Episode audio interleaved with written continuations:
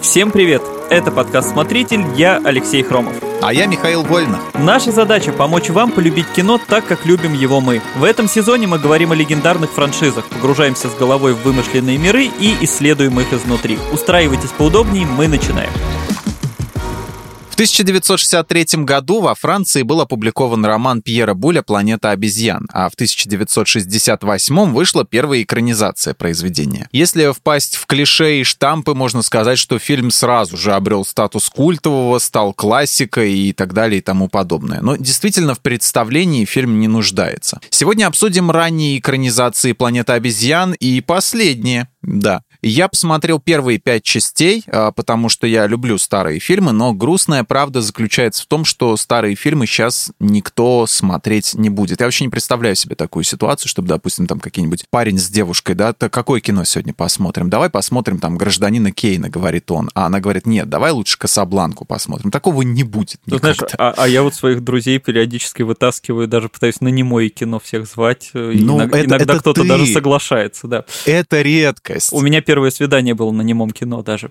А, ух ты, ничего себе. В моей юности, да, знаешь. В собачьем сердце? В 1920 году я впервые пошел на свидание, тогда еще было только немое кино. Сейчас будут спойлеры. И их можно не бояться, потому что смотреть этого вы не будете. А, если кто-то все-таки соберется, то промотайте на 4.36. Первой части команда астронавтов бороздит просторы Вселенной, все члены экипажа впадают в спячку, просыпаются, когда корабль терпит крушение на неизвестной планете и начинает тонуть. Астронавты высаживаются, выплывают, значит, на берег и обнаруживают, что на планете обитают обезьяны, а они умные, а люди тупые, ну, как бы первобытные. И первые охотятся на последних, держат их в клетках, ставят на них опыты. Из троих главных героев, астронавтов, целым и невредимым невредимым остается один Тейлор, который в итоге захватывает министра науки в заложники, почти самую главную обезьяну на планете, говорит ему пару ласковых и ускакивает на коне со своей девушкой новой, а, которая, кстати, из тех же этих самых неандертальцы, а вот первобытные, да. Да, зато очень красивая, да. Дикари, да, да, очень красивая, и ну, блин, мне смешно было смотреть на нее и в первой, и во второй части. Это да. Ее зачем-то таскают, она в роли мешка просто, как бы, наплечного. В конце первой части Тейлор видит разрушенную статую свободы и понимает, что планета это была Земля, и что они, цитата, все-таки сделали это. Во второй части следом за Тейлором каким-то чудесным образом отправляют спасительную спасательную команду, которая терпит крушение ровно в том же месте, а выживший астронавт Брент обнаруживает под землей заброшенное метро метро и странных людей-телепатов, которые поклоняются атомной бомбе. Гориллы узнают про это место, устраивают бойню, Тейлор нажимает на красную кнопку, и земле все, хана, кранты, как бы, и все, черный экран, и я говорю, это заставка из этого, из Fallout, типа, вы ничего не спасли, вы проиграли, переигрывайте заново. Э, кто смотрел третий сезон э, сериала «Любовь, смерти роботы», там вот это, который мини-зомби-апокалипсис с куколками, там в конце так земля, там показывают, ну, типа, глобальный апокалипсис, и в конце потом из космоса показывают, и Земля такая такая, и все. В третьей части выясняется, что крандец настал не всем, а три обезьяны, ученые Зира Корнелиус и, и третий ученый выжили и улетели в прошлое. А, в наши дни, в 1970-е года, а, чуваки из администрации США боятся, что обезьяны захватят власть на Земле и решают убить их, пока их всего несколько штук, и они не разрослись до громадного количества. И им это удается почти, но в живых остается ребенок-обезьянка Майла, который в четвертом четвертом фильме зовут уже Цезарем. Ты, кстати, заметил, что такой момент, что ее Цезарем зовут? Это да, но я просто пересматривал старые уже после новых и обратил внимание на Цезаря, потому что в новых там главный герой был. Потом его переименовали, что ли? Получается так, но как бы Зира держит ребенка и говорит, я хочу, чтобы его назвали Майло. Так или иначе, в четвертом фильме обезьян держат в рабстве люди, у которых вирус убил всех собак и кошек, и им нужен новый питомец. Обезьяны выступают в качестве рабов «принеси-подай». Цезарь, поскольку умный, устраивает революцию обезьян и захватывает захватывает людей. Пятая часть про светлое будущее, война недобитых радиоактивных людей из подземелья и обезьян. Побеждают вторые, хэппи-энд, надежда есть, обезьяны и люди смогут когда-нибудь подружиться. А вот! Выдохнули. Да, выдохнули. Вы сейчас только что посмотрели все пять частей планеты обезьян. Мы бы сэкономили ваше время. Первый вопрос у меня. Откуда в 60-х был такой спрос вообще на научную фантастику? То есть э, Twilight Zone, Star Trek, э, Планета обезьян. Примерно все в одно время это же началось. И все дело было в освоении освоении космоса и гонки СССР и США А, и когда мы вернемся к этому, к фантастике, не к гонкам, потому что с гонками все понятно пока на ближайшее будущее. С гонками все в порядке, да, к сожалению. Ну да, конечно, дело в техническом прогрессе, причем тут нужно так с двух сторон разбирать. Были как очень крутые перспективные идеи, так и много очень пугающего. Ну, к последним я, конечно, отношу там первое применение ядерного оружия в 45 году. Угу, То есть угу. это событие, которое, банально сказать, жестко изменило весь мир, ну и в частности мир искусства. Я вот еще в первом сезоне подкаста, который был немножко в другом формате, еще рассказывал, что именно эти события повлияли и на кино, там в частности на фильмы ужасов, потому что появились и Годзилла, и фильм с названием, который я всегда с трудом с первого раза произношу, потому что он называется «Чудовище с глубины 20 тысяч морских сажений» длиннее они придумать не могли.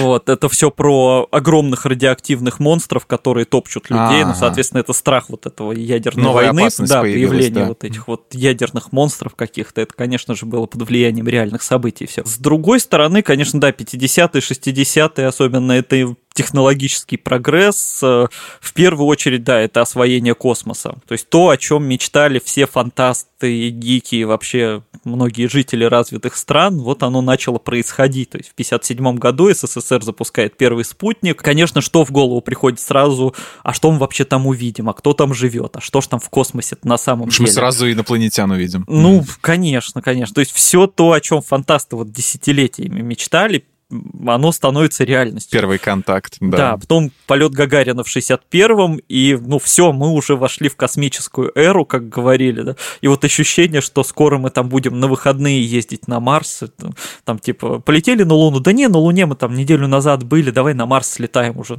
Не, туда дорого, да ты меня совсем не любишь, ну, вот, вот это все, то есть казалось, что это будет нормой скоро же, вот мы ж летим в космос-то буквально Да, все. да, да.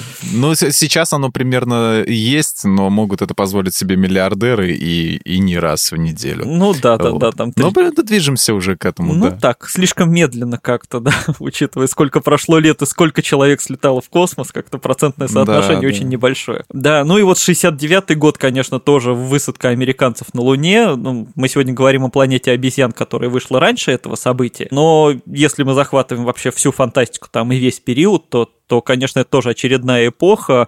И, кстати, о близости вот именно фантастов, там, писателей к реальному прогрессу можно там судить по каким-то примерам. Ну, например, комментировать высадку на Луне по американскому телевидению позвали Хайнлайна и Артура Кларка, то есть двух писателей-фантастов, которые как раз mm. популяризировали космическую тему очень сильно. И тот же Хайнлайн еще, кстати, в конце 40-х э, написал, например, ракетный корабль Галилео.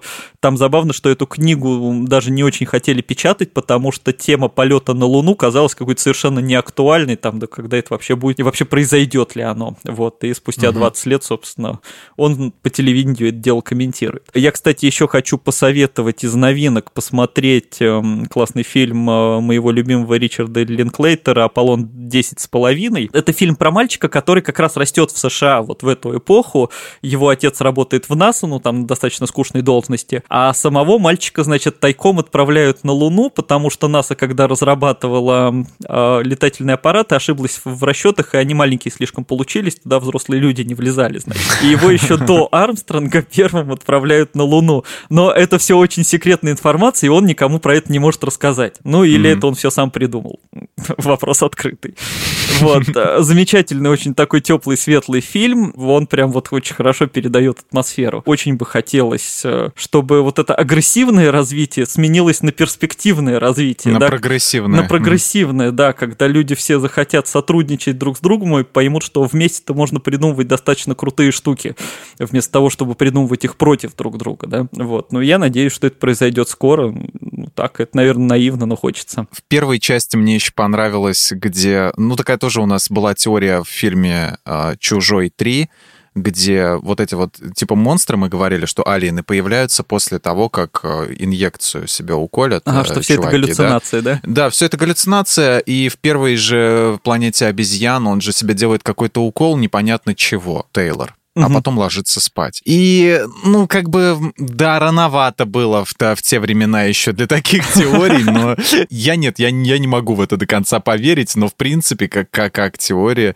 мне кажется, это интересно, что все это вообще был большой э, наркотический сон. главного героя. А то есть а, они вообще никуда не долетели в итоге? Да, да? неизвестно что, возможно, они до сих пор летят.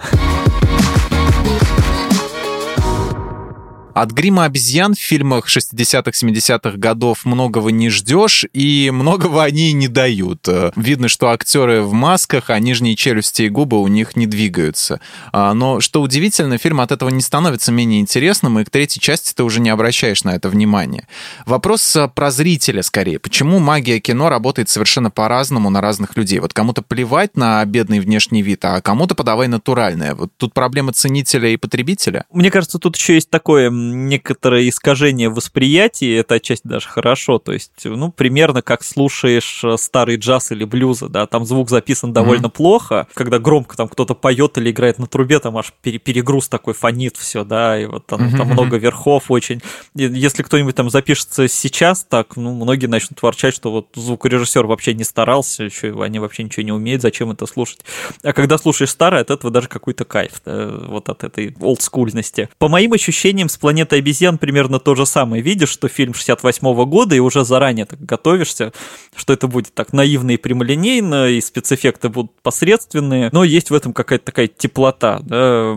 Шарм какой-то. Да, да, но при этом, кстати, наверное, большой плюс этого фильма, и почему он все равно может цеплять, что вообще мысли и идеи актуальны там и важны, ну, наверное, до сих пор. В этом можно там даже начинать рассуждать уже сразу там, о нескольких социальных темах. Ну, понятно, про испытания на животных и вообще угу. про жестокое отношение человека к природе, к окружающему миру. Все довольно очевидно, да, и это было актуально и в тот момент, и ну, только в последнее время про это как-то заговорили. Но мне вот гораздо более близкой показалась тема ну, скажем так, зашоренности научного сообщества, да, когда вот эти ученые обнаруживают, что человек так все-таки разумен, что он там даже может разговаривать, и он все mm-hmm, осознает. Mm-hmm. Ну, то есть, по идее, ученые же должны обрадоваться, да, они должны ого, у нас новая информация, давайте изучать, давайте там что-то менять. А там все пытаются, типа, давайте как-то вот мы не будем на это обращать внимание. Она мешает нам, да, да, да, нашей это общей же концепции. Наше общество как-то испортит, порушим. Вообще уберите лучше этого человека, вдруг он что-то лишнее скажет. Мы ожидали другого, грубо говоря. Вот это как-то не вписывается в наши ожидания. Вот. И казалось бы, что, ну, блин, ученые же, они первые должны вообще стремиться ко всему подобному, к новому, к неизведанному. Как говорят, что ученые очень любят ошибаться, да, потому что они угу. узнают что-то новое, и это возможность там снова, снова перевернуть. Ошибаться не любит никто. Ну да, оказывается, что вот все может происходить так, и это, конечно, до сих пор актуально. И по мне, когда уже цепляешься за эти интересные темы и за что-то, что близко тебе самому, вот даже в нынешнем времени,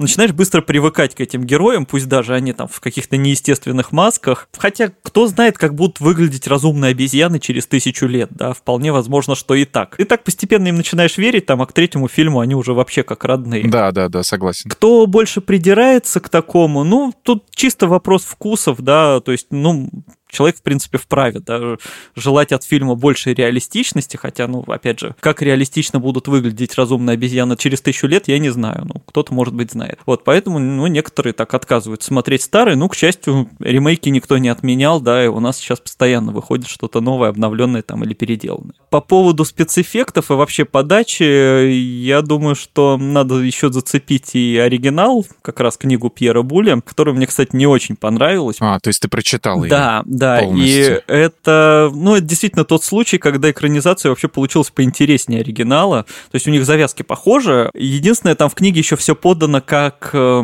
письмо главного персонажа, которое в космосе в бутылке находят. И он там был даже не совсем астронавтом, он был больше журналистом, которого там с собой взяли. От первого лица идет повествование, как да. у Стругацких в пикнике на обочине первая глава. Да, да, да. И вот я, кстати, заспойлерю тоже концовку книги. Хотя, если кто-то возьмется читать, об этом можно догадаться прямо с первого первых глав, там те, кто нашел это послание, внезапно оказываются обезьянами. Но они на каждой строчке при упоминании человеческого общества так удивляются, что, ну, нетрудно догадаться, что они не люди. Вот. Жесть какая. Но почему я вспомнил э, книгу, авторам фильма пришлось достаточно сильно изменить некоторые детали. Ну, во-первых, там общество обезьян было гораздо более развитым, и они там на машинах даже ездили, у них какие-то были более современные технологии, но вот чтобы показать этот прогресс в кино, пришлось бы вложить еще больше денег. Так что здесь их отогнали в средние века. Да, да, да, их сделали так вот попроще немножко. А еще, кстати, в книге «Дикие люди» ходили голыми. А в кино их тоже хотели, значит, показать уже полуголыми, скажем так, топлес, да, но ага. ввиду, соответственно, массовости проката от этого тоже отказались и ходили в такие сексуальные лохмотья всех аккуратненькие. Вот. Сексуальные лохмотья. Это как его гала вот это вот, да? Как там называется вот этот, где они? А, медгала. Да, медгала, медгала. Сексуальные лохмотья. Да, что-то вроде. А, и вообще меня вот, я помню, давно еще, когда смотрел, так немножко смущало, что там вот эта дикарка Нова такая, слишком уж сексуальная, такая вся.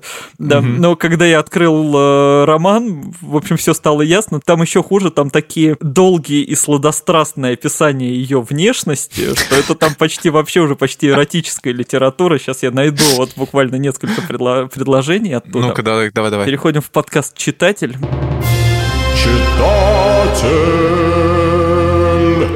Совершенно нагая, она не таила своих дерзких чар перед ликом чудовищного солнца. Единственным нарядом ей служили довольно длинные, не спадающие на плечи волосы. Разумеется, мы не видели женщин два долгих года, и нам не с кем было ее сравнить. И, тем не менее, никто из нас не счел себя жертвой миража. Чуть пригнувшись с устремленной к нам грудью и слегка отведенными назад руками, она стояла словно ныряльщица, готовая кинуться в воду, и казалась той же изумленной, как и мы. И там вот очень длинные такие описание вот этой вот ее фигуры, внешности, всего. Прям человек с кайфом это делал. Человеку, по-моему, чего-то не хватало а, воз... во время написания. Возможно, возможно. Я вспомнил, в Гриффинах был эпизод, где Питер Гриффин читал чужой эротический роман и говорил, типа, почему здесь такое длинное описание всего этого самого внешнего вида персонажа? Говорит, вот он тут полчаса описывает ее плечи, он что, ее в плечи трахать собрался? Я не помню, упоминал я где-то или нет, у меня был совершенно потрясающий опыт. Я 50 оттенков серого слушал как аудиокнигу в машине. Вот. Это было очень необычно и очень интересно. Я еще помню, как я Лолиту в машине в аудиокниге слушал. Я понял, что окна вообще-то надо закрывать.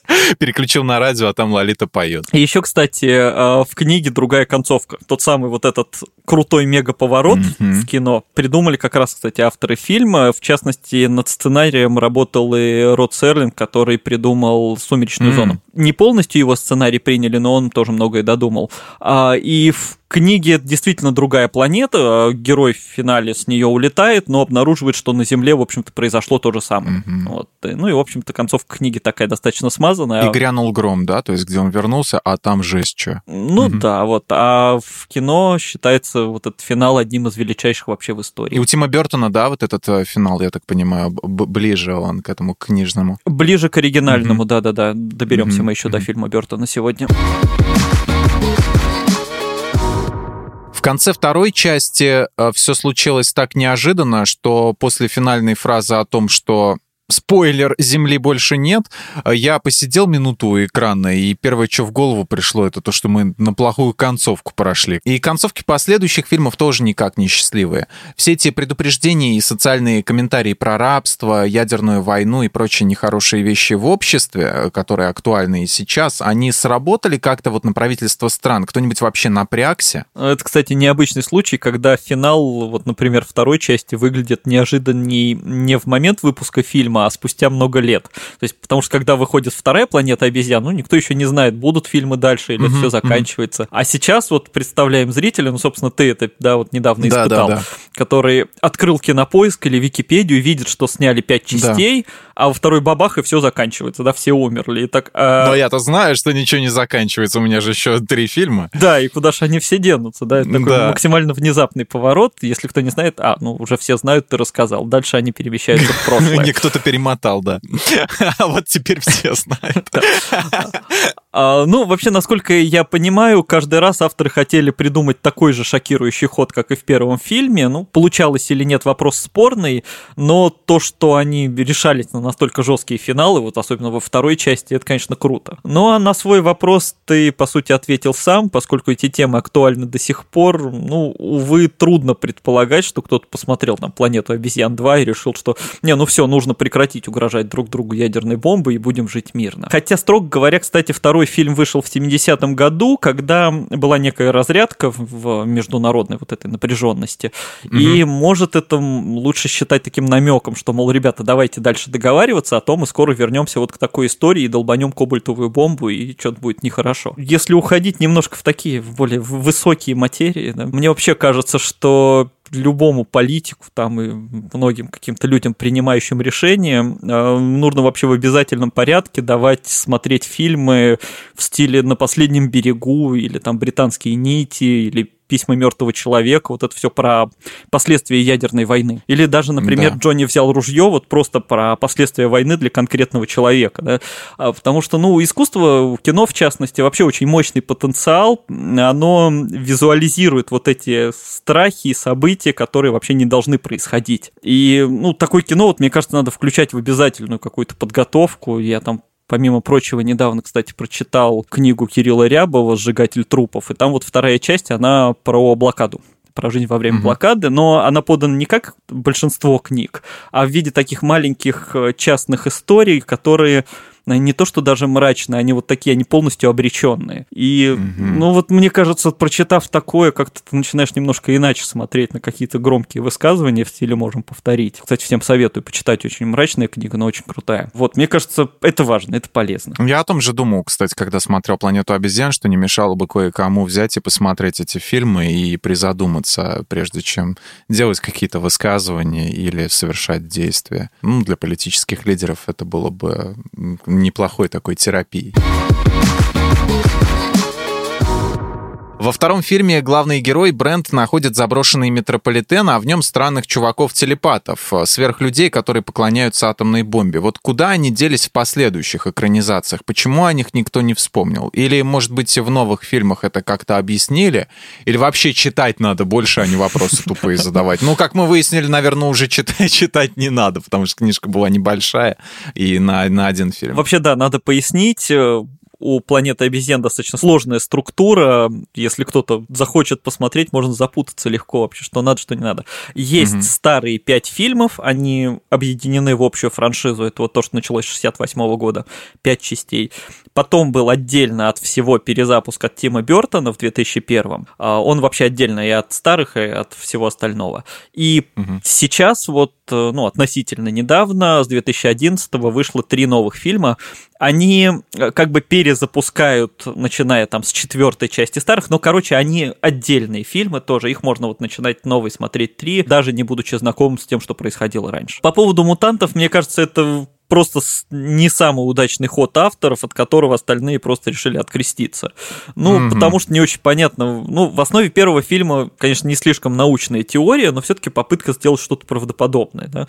Там человечество деградирует, обезьяны умнеют. Ну, предположим, что так могло произойти. И, как говорили в финале моего любимого фильма «Хижина в лесу», вот человечество все, пора дать шанс кому-то другому. Вот. А тут появляются эти мутанты, которые еще и телепаты, и это ядерные бомбы, и вообще уже не очень понятно, как эта цивилизация там развивается развивалась, куда двигалась, где эволюция, а где мистика. Ага. Если совсем притягивать за уши, э, можно представить, что вот в новой трилогии, в самом последнем фильме, показали зарождение этих мутантов, потому что там были простые люди, а были еще те, кто подхватил какую-то неизвестную новую болезнь, и они переставали разговаривать. И можно представить, что именно из них вот два разных племени зародились, да, просто деградировавшие люди и кто-то там, у кого из-за болезни эволюция пошла там непонятно каким-то образом. Вот эта вот идея про поклонение атомной бомбе воплотили, я опять сейчас в игры уйду, в игре Давай. Fallout, да? Угу. То есть там была церковь атома, где поклонялись атомной бомбе. То есть в третьей части там была вот просто не разорвавшаяся атомная бомба, а, и ей поклонялись люди. Значит, и церковь вот этих вот, а, церковь атома, она мне очень напомнила это все. Плюс там, там же была такая история, что люди, некоторые были заражены, они превратились в гулей, то есть э, которые у них срок жизни был более продолжительный, но при этом при всем у них э, не было носов, кожа выгоревшая. Они живут долго, но без удовольствия. Да, долго и без удовольствия. И вот они вот эти вот маски, когда сняли, вот э, я так думаю, что создатели игры, скорее всего, вот в этом плане ориентировались э, на вот эту вот концепцию и немножко, как бы так сказать, объяснили, как, в принципе, могли появиться вот эти вот люди-телепаты. Может быть, mm-hmm. они просто от радиации, как, ну, как X-мены, да, а, там просто подхватили ее и обрели какие-то суперспособности способности. Вот. Не, ну, не, не умерли, грубо говоря, а превратились в каких-то сверхлюдей, но со своими, в общем-то, так сказать, минусами. Ну, вполне возможно, но лично мне не очень понравилось, как это вписывалось вот в концепцию фильмов, но... Абсолютно не к месту, да, и потом никто не вспоминал, такое ощущение, что типа, а зачем мы это вообще все сделали? Ну да, все решили, что это фигня, забудьте. Промежутке между последним фильмом, я имею в виду пятой частью оригинальной, и э, ремейком Тима Бертона, и сколько там лет прошло, не помню, лет 50, 40. 25. Да, преувеличил я немножечко, как обычно. Был телесериал про обезьянок. Там какая-то интересная концепция была, может, это какой-то скрытый бриллиант, его надо посмотреть? Не, это фигня полная. Все, э, переходим к следующему вопросу, отлично. Не, ну в этом плане «Планета обезьян» очень хорошо просто показывает, как э, работают коммерческие франшизы франшизы киношные. То есть первая трилогия там заходит неплохо достаточно, и вот от фильма к фильму... Ну и начинается Даилова, Даилова, да-да-да, деньги, деньги. Да, падают сборы, постепенно выдыхаются в плане идей. Хотя вот четвертая часть старой планеты обезьян, она сейчас важна тем, что из нее потом новая трилогия зародилась, но об этом позже. Вот, после пятого фильма стало понятно, что снимать полнометражки уже смысла нет, они уже как бы выдохли те неинтересные, и по законам тех времен франшиза отправляется умирать на телевидении телевидении. То есть снимают сериал, который подешевле, актеры попроще, вот, и сюжет такой менее оригинальный. Сюжет сериала во многом повторяет первый фильм, ну и, по сути, начало второго фильма тоже. А, то есть вроде как в пятой части вот этот вот апокалипсис всеобщий отменили, объявили, что в будущем люди-обезьяны будут равны. На самом деле ничего не получилось, вот уже там 3085 год, туда попадает очередная группа астронавтов из 20 века. Я вообще к этому моменту на месте обезьян у этой дыры забор поставил, потому что там проходной двор просто. Туда все прилетают. Вы надоели приходить уже, хватит. За хлебом ушел, попал на планету обезьян, да. Ну и вот герои снова попадают в общество, где командуют обезьяны, ну и пытаются там как-то изменить эти правила. То есть проблема, конечно, в том, что третий раз смотреть на то же самое никто не хотел. На ту же самую идею, что вот кто-то из прошлого попал в будущее. А, тем более надо понимать, что это сериал 70-х годов, то есть эм, денег на него выделяли не очень много. Да, раньше сериала это было совсем другое, это не сейчас сериалы. Да-да-да, mm-hmm. это не, не «Игра престолов». Нет, тогда да, сериалы да, да. были копеечные. Вот, и поэтому там даже и «Мир обезьян»-то не очень показывают, и, собственно, и актеры играют посредственно, и съемки так себе, и сама история толком не развивается. И, в общем, он был совершенно непопулярен, его закрыли, не доделав даже первый сезон, а потом что-то вроде перемонтировали эпизоды в несколько телефильмов, но их смотреть все равно неинтересно. Но это еще тоже не все. Когда всем надоели фильмы, когда уже провалился сериал, что надо сделать? Надо запустить мультсериал. И в 75 году... Добить. Да, в 75 году э, выходит мультик, называется «Возвращение на планету обезьян». И что нам там показывают? Как группа астронавтов попадает в будущее. Да, сколько можно. Да, причем автор этой версии смотрел только первые два фильма, и он решил э, основываться только вот на этих идеях. И, соответственно, показал обезьян, людей и твоих любимых мутантов. А, а, жесть. Слушай, это как бы как Хэллоуин перезапускали. Предыдущих частей не было. Запускаем новую. Да, да, Третья да. вообще какая-то чушь собачья. Потом и каждый раз перезапуск. Каждый раз перезапуск. Голова сломается. Вот. Ну. И, ну, удивительно, но в четвертый раз смотреть на то же самое снова не захотели. Вот мультсериал тоже провалился. Его там до конца даже сезона не дотянули. И вот уже тогда только все выдохнули где-то до 2001 года, когда, собственно, Бертоновский фильм вышел. В начале нулевых, помнишь, э, когда был расцвет пиратства у нас. То есть ага. Э, лицензионных DVD вообще было либо не достать, либо они стоили очень дорого. Продавали вот такие вот диски. MPEG 4, значит, такой был лейбл, да, у них четверочка да, да, да. была такая в углу, помнишь, да? Еще да. ватермарка такая была а, на протяжении всего фильма. И вот э, такую версию «Планета обезьян» я смотрел тогда, Тима Бертона, и помню там только как Тим Рот, по-моему, скакал в каких-то в брачных танцах.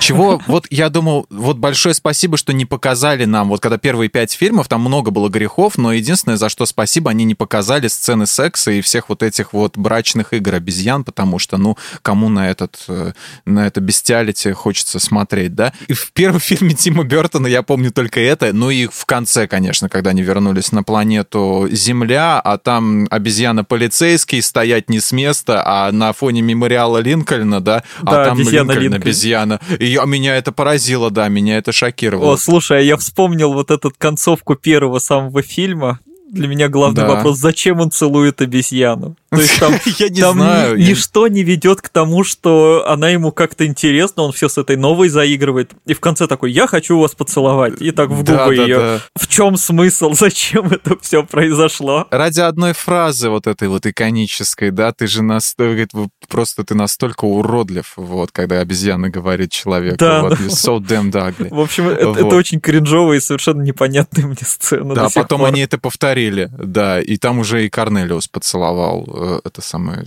кого-то. И все друг друга целуют. Знал бы я, сколько майнфаков еще было в первых частях, у меня вообще просто бы э, мозг, мозг порвался бы. Почему фильм Тима Бертона приняли прохладно? Оценки критиков и зрителей, что на Rotten Tomatoes, что на MDB очень низкие. Хотя, казалось бы, технологии шагнули уже к 2001 году так, что ого-го. Ну, во всяком случае, в, в фильмах графика была хорошая, ага. пускай в видеоиграх так еще. Так себе. Горилла, они не выглядели вроде сильно смехотворно. А почему так произошло? Ну, Удивительно, но в пятый раз смотреть на то же самое люди снова не хотели. Ладно, я, я отчасти шучу, все-таки прошло там 25 лет с полным... Ну да, новый зритель вырос. Да-да-да, выросло целое поколение. Но мне все-таки кажется, что некоторую роль вот эти бесконечные повторы все же сыграли. К тому моменту на оригинальную планету обезьян уже ссылались, мне кажется, десятки раз. Мне сразу в голову mm-hmm. приходит концовка фильма «Космические яйца», например, да, где эта самая статуя свободы падает на планету, да, и там едут обезьяны. Такие, ну все, конец планете. Вторая проблема, мне кажется, что сюжетно фильм получился слишком каким-то хаотичным и при этом морализаторским каким-то. А, ну, то есть, во-первых, там уже и люди не такие тупые, да, они там вроде разговаривают, у них какое-то общество есть. Ну, то есть, уже параллели с животными нельзя провести. Тут можно как-то провести параллель только если с порабощением народов, может быть, с чем-то таким. Потому что, ну, там угу. люди это люди, просто они как бы менее развитые, чем обезьяны. То есть, темы не актуальные оказались, да? Ну да, она не настолько яркая, не настолько вот какая-то контрастная, да, как в первом фильме.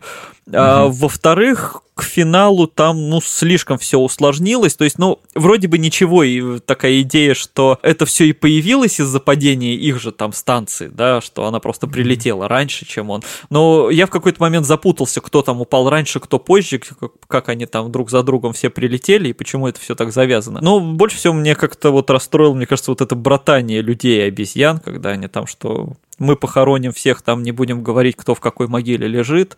Ну, как-то, не знаю, в общем, мне он показался очень не, невнятным, наверное. Я не понял, mm-hmm.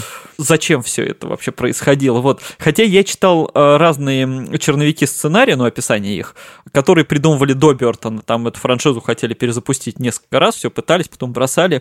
И там все еще хуже. То есть там, например, была идея, что люди будут отправляться назад во времени, чтобы где-то там на заре человечества исправить какой-то дефект дефектный ген, который там все портит, и, видимо, сталкиваются с обезьянами.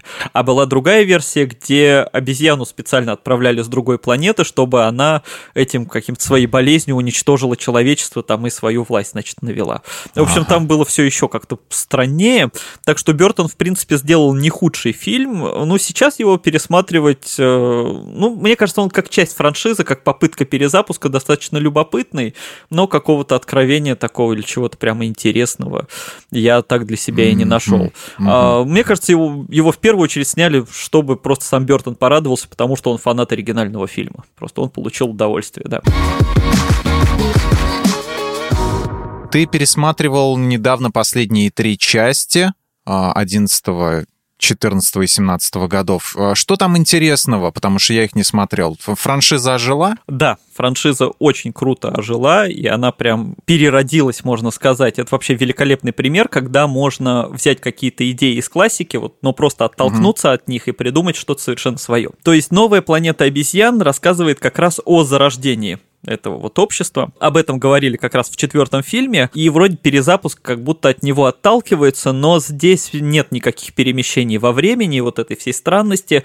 Это чисто социальная фантастика о современности. В первой части обезьяны начинают умнеть после опытов. Там ученый придумывает лекарство от болезни Альцгеймера, и оказывается, что этот препарат еще и повышает интеллект. И у обезьян ага. в частности. И вот так появляется Цезарь, это будущий глава вот этих всех разумных обезьян. Вот, но при этом он как бы изначально изначально к людям-то относится ничего, но потом из-за того, что там его то в клетку посадили, то еще что-то происходит, агрессия, вот эта злоба накапливается.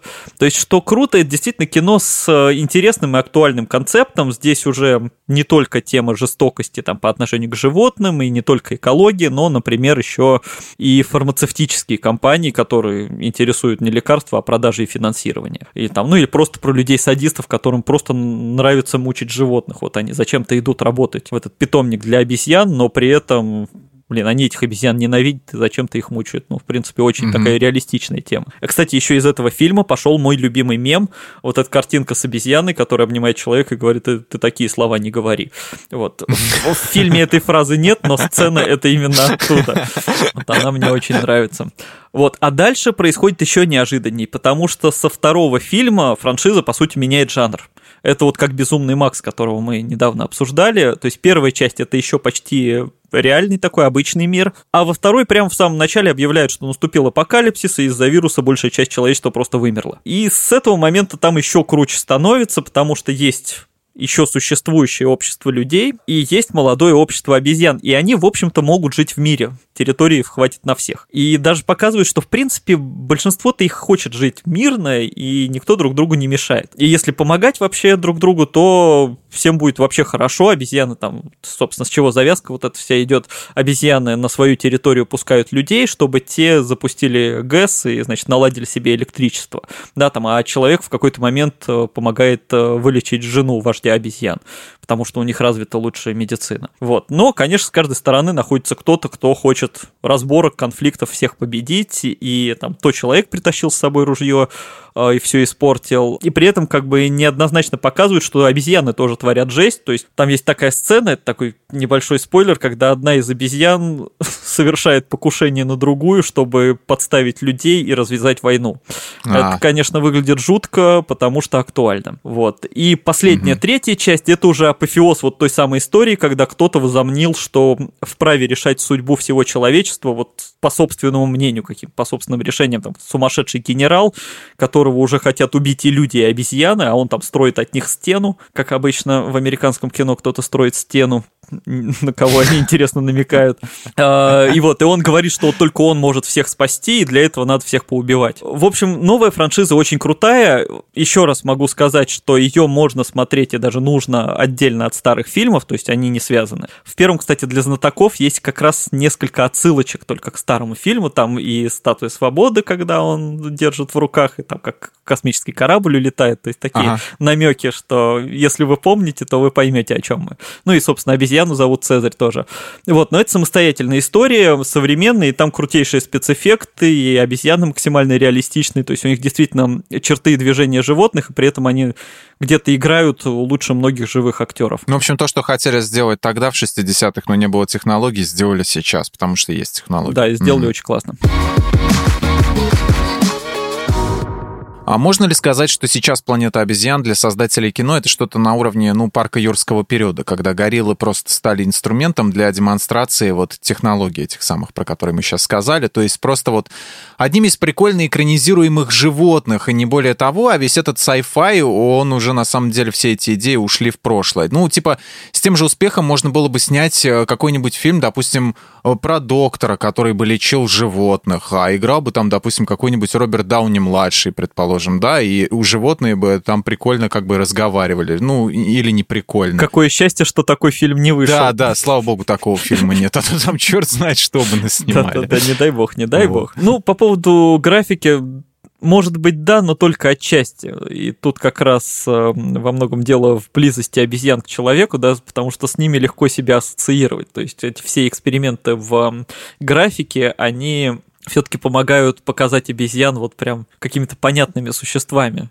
То есть это угу. не только упражнение, а это еще и попытка сделать их действительно правдоподобными. Ну, потому что сколько бы там в мире юрского периода новом не пытались показать, что динозавры уже стали умными, и вообще им тоже надо как-то нормально жить, но все равно ты в динозавре будешь видеть только динозавра, огромного ящера, да, с которым ты никак параллели не проводишь. С другой стороны, создать именно костюм или графику обезьяны это сложнее, потому что мы этих животных видим регулярно и можем сравнивать реальных существ с экранными, да, динозавры или там какие-нибудь драконы, Потому что кто что придумал, такие они и есть. И вот в новых фильмах можете поискать даже в сети, э, там на Ютубе видео, как Энди Серкис и еще один такой есть мастер захвата движений Терри Натари, как они играют обезьян, то есть как они разучивают, копируют их движения, как надо двигаться, как они другим актерам объясняют, как себя ведут обезьяны и как они двигаются, и насколько это прикольно и реалистично получается. Кстати, вот ну, на момент выхода выпуска уже, наверное, выйдет в прокат, будет такой классный фильм «Волк» с Джорджем Маккеем в главной роли, который в 1917 играл. Вот там очень классно, когда актер э, показывает движение волка вообще без графики. То есть он именно как бы языком тела, вот свои просто движениями пытается копировать животные, и у него это очень круто получается. То ага. есть, действительно, вот эта вот попытка перенять повадки, это очень крутая. Но еще раз повторю, что вот в плане «Планеты обезьян» э, в новых фильмах я увидел не только эксперименты с графикой, а именно классную идею, и она, наверное, даже оказалась важнее того, как это визуально подано. Так что здесь как раз совпало и развитие технологий, и то, что есть о чем рассказать.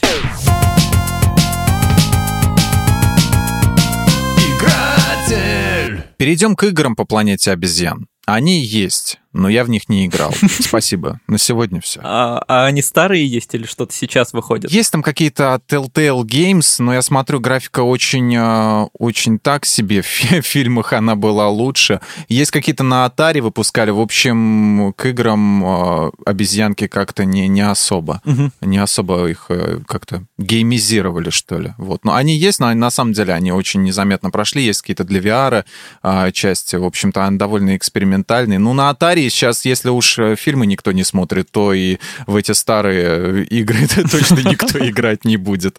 Кроме меня, как обычно, я поиграю. Спасибо всем, кто слушал этот выпуск. С вами были Алексей Хромов и Михаил Вольных. Подписывайтесь на подкаст «Смотритель» на всех платформах, ставьте лайки и звездочки. А еще не забывайте про наш канал и чат в Телеграме. Они так и называются «Подкасты лайфхакера». Там мы обсуждаем свежие эпизоды, делимся мыслями и просто общаемся. И не забывайте про другие наши проекты, как, например, подкаст «Слушай это просто», где мы объясняем сложные вещи простым и понятным языком. Ну а мы с вами прощаемся. Пока. Пока.